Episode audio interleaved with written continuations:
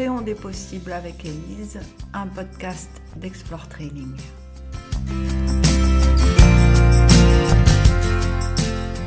Aujourd'hui, j'ai envie de vous parler d'un voyage qui a eu lieu il y a 4 ans, juste avant les confinements à répétition et le Covid. Un voyage assez exceptionnel qui m'a emmené au sommet de la Concagua, la plus haute montagne en dehors de l'Himalaya. Elle se trouve en Argentine, à 6963 mètres. C'était un voyage exceptionnel, non pas seulement par son aspect sportif, dépassement de soi, etc., mais par son humanité, ses découvertes sur les autres et en particulier sur moi-même. J'ai choisi de vous raconter cette histoire quasi jour après jour, en me servant des notes que j'ai écrites dans mon journal de l'époque et en essayant de vous ramener dans cette ambiance assez exceptionnelle et de partager avec vous à la fois l'inconfort et la préciosité de ces moments absolument uniques.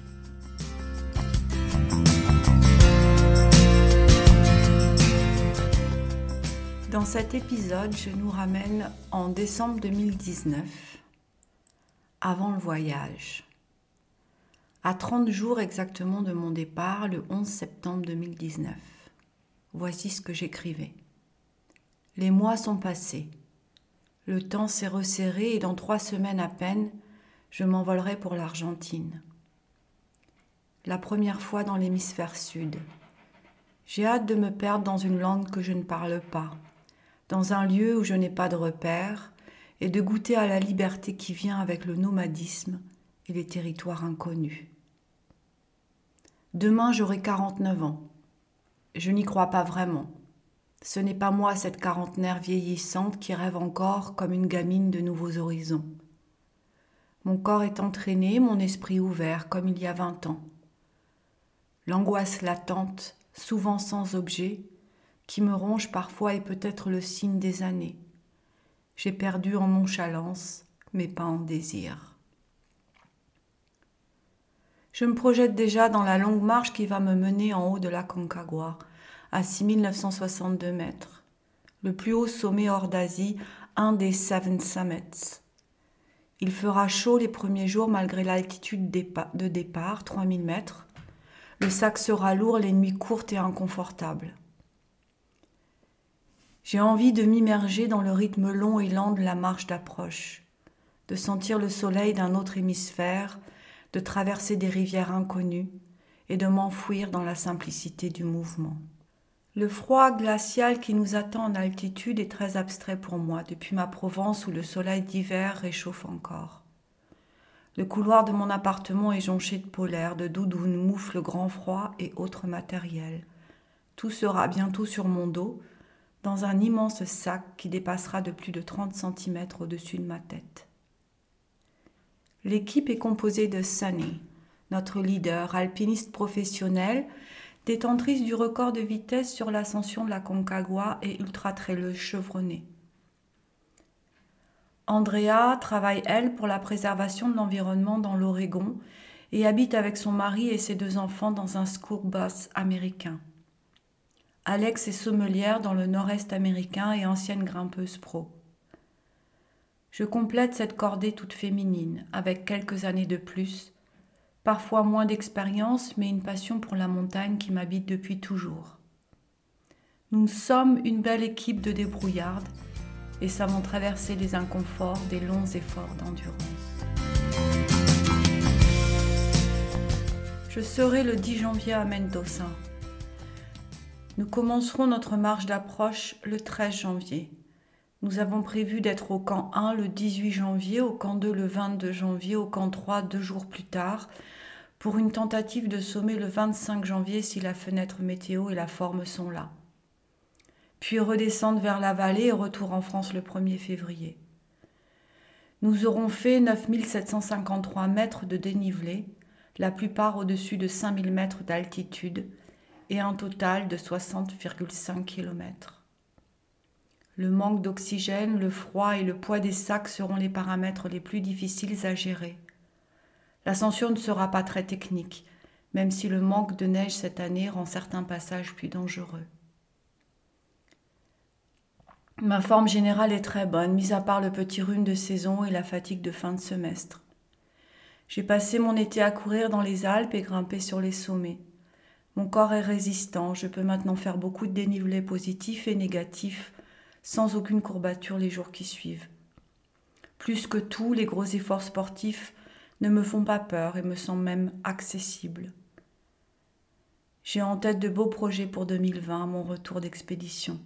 Un 100 km dans l'Aubrac et la traversée des Alpes en solo, du lac Léman à Menton, par le GR5 et ses variantes. Certains voient mes incessants projets comme une fuite en avant, jamais satisfaite. Je dirais que c'est dans ce mouvement qui tend vers l'horizon des possibles que j'aspire à m'accomplir et à inspirer chaque femme à trouver en elle ce petit grain de folie, de gaminerie, cette belle dose de force et de débrouillardise qui fait notre pleine humanité. Je remercie du fond du cœur tous ceux qui ont soutenu ce projet au fil des mois. Grâce à vous, je vais me rapprocher un peu plus près du ciel et ramener un morceau de rêve.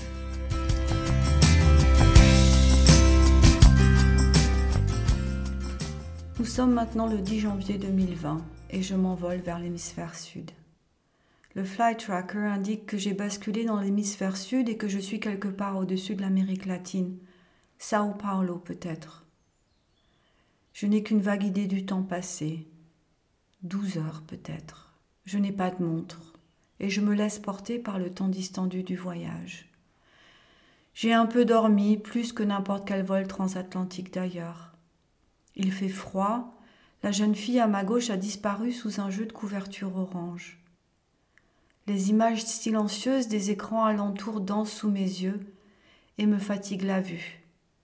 J'essaie pourtant de reconstruire le scénario du film d'action que regarde le passager devant moi. C'est épuisant et je ferme les yeux. Plutôt je me suis levée pour étirer mon corps endolori par la position assise. J'ai eu peu d'occasions, les turbulences continues au-dessus de l'Atlantique m'ont vissé à mon siège pendant plusieurs heures. J'ai alors écouté un groupe de Français un peu vulgaires parler de la Concagua. J'ai senti une pointe de déception que le secret de ma destination finale soit révélé par leur anticipation bruyante.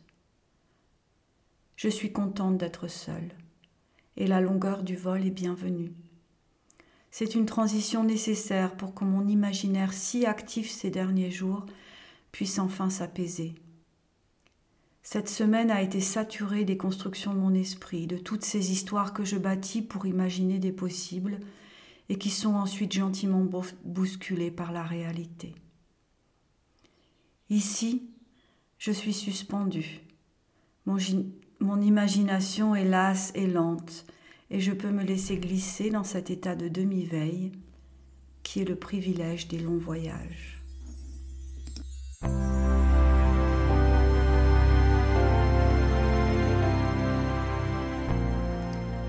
Je suis maintenant à l'aéroport de Buenos Aires. Buenos Aires, en attente du vol pour Mendoza. Beaucoup d'alpinistes, des vêtements techniques colorés, Certains arborent même Seven Summits en grosses lettres, le Graal à faire rentrer dans l'espace d'une vie. Leur présence me donne un sentiment d'appartenance et enlève aussi à la situation que je vais vivre un peu de son exceptionnalité. Les Français vulgaires ont maintenant fait leur entrée dans le hall d'attente. Ils parlent fort, et j'enlève mes lunettes comme si ne plus les voir me permettrait de moins les entendre. Il fait très chaud et la fatigue rajoute à ma sensation de torpeur. En face de moi est assise une nonne bouddhiste. Je me dis que c'est un bon signe d'avoir la présence littérale du Dharma sous les yeux. Elle aussi parle fort en espagnol à un jeune hipster assis à quelques mètres. Le couple est improbable. J'essaie de m'intéresser à la conversation, mais je n'en saisis que la surface. Alors j'écris parce que c'est dans les mots que je vois la beauté de ces situations ordinaires.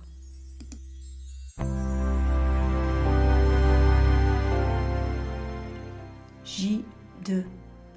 Nous sommes maintenant le 11 janvier 2020. Mendoza au pied des Andes. Au bout d'une plaine immense levée contre la cordillère des Andes, on trouve Mendoza. Terre sismique, les bâtiments sont récents et sans charme. Les rues sont étonnamment calmes, les grands platanes bornent de larges avenues et soulagent de leur ombre quelques passants au pas lent. Je vais passer la nuit ici, dans un grand hôtel culturellement neutre qui pourrait être à Dubaï ou Tokyo. J'ai rencontré Alex, arrivé par le même avion. Nous partageons un énorme lit pour la nuit, le luxe a un prix. Alex est jeune et vive, son corps musclé et très entraîné m'intimide, et pour un instant je me sens gauche dans le mien, fatiguée et alourdie par le voyage. Elle parle vite. Ses yeux balayent l'espace pour ensuite venir se fixer dans mon regard et chercher mon acquiescement. J'ai le privilège de l'authenticité qui rend mes rapports aux autres faciles et directs. Je lui parle de la France, de la nature que j'aime tant, de mes envies, de quelques-uns de mes doutes, et de lui un peu aussi. Elle est inquiète. Ce copain est parti skier au Japon. C'est leur première longue séparation. On est vite vrai, la seule possibilité d'être avec l'effort qui nous attend. On évoque pourtant peu ce qui est à venir, sauf pour s'entendre sur la difficulté et l'inconnu lié à l'altitude. On déambule toutes les deux dans les larges avenues à la tombée de la nuit. Les cafés sont animés, la population est jeune et branchée. Les avant-bras dénudés montrent des tatouages et les lèvres sont percées. J'apprécie la chaleur du soir, moins lourde et pleine d'anticipation. Je regarde tous ces jeunes attablés devant leur bière, leur corps bruni respire l'envie et le désir. C'est l'été ici. À l'aube de mon expédition, je goûte aussi à cette ferveur naissante. C'est bon de voyager et d'être rappelé à la douceur de vivre.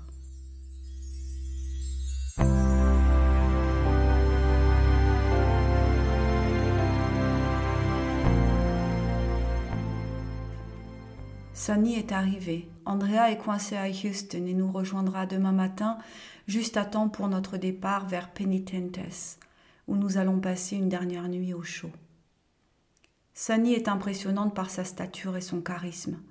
Elle parle très vite et s'anime quand elle évoque les difficultés de la très haute altitude qu'elle connaît si bien.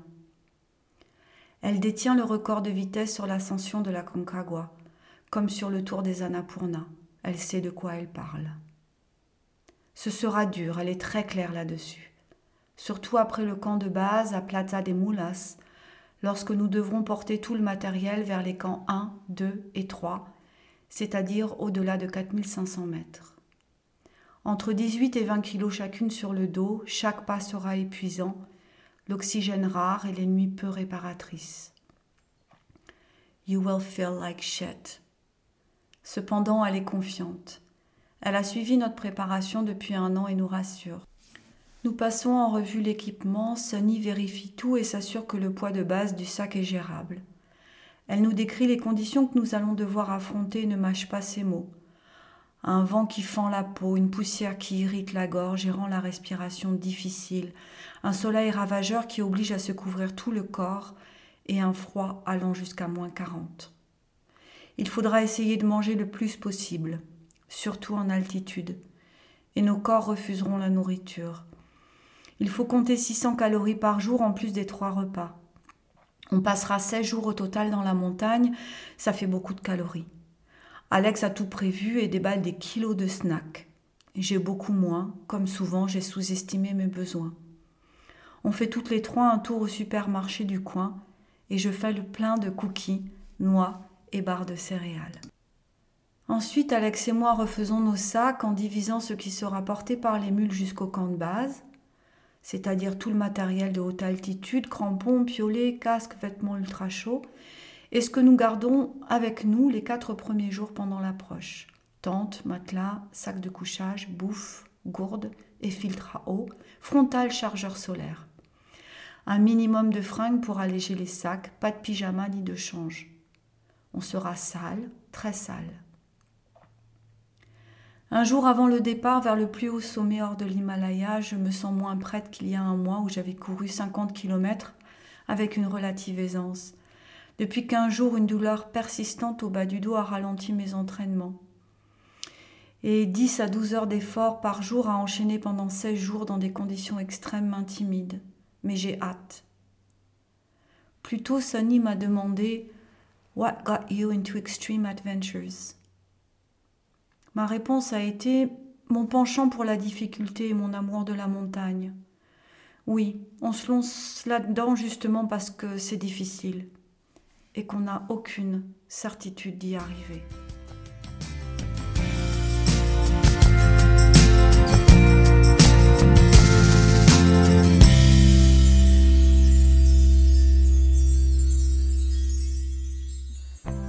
Prochain épisode, je vous parlerai de mon arrivée à Penitentes, à l'entrée du parc de la Concagua, et à la première marche d'approche vers le camp d'approche, Confluenza, les premières nuits dans la tente, le soleil, la poussière, le froid, les rencontres avec des alpinistes absolument incroyables, les moments partagés avec ces trois autres femmes fantastiques et ces paysages, ces paysages totalement saisissants qui ont complètement transformé ma vie.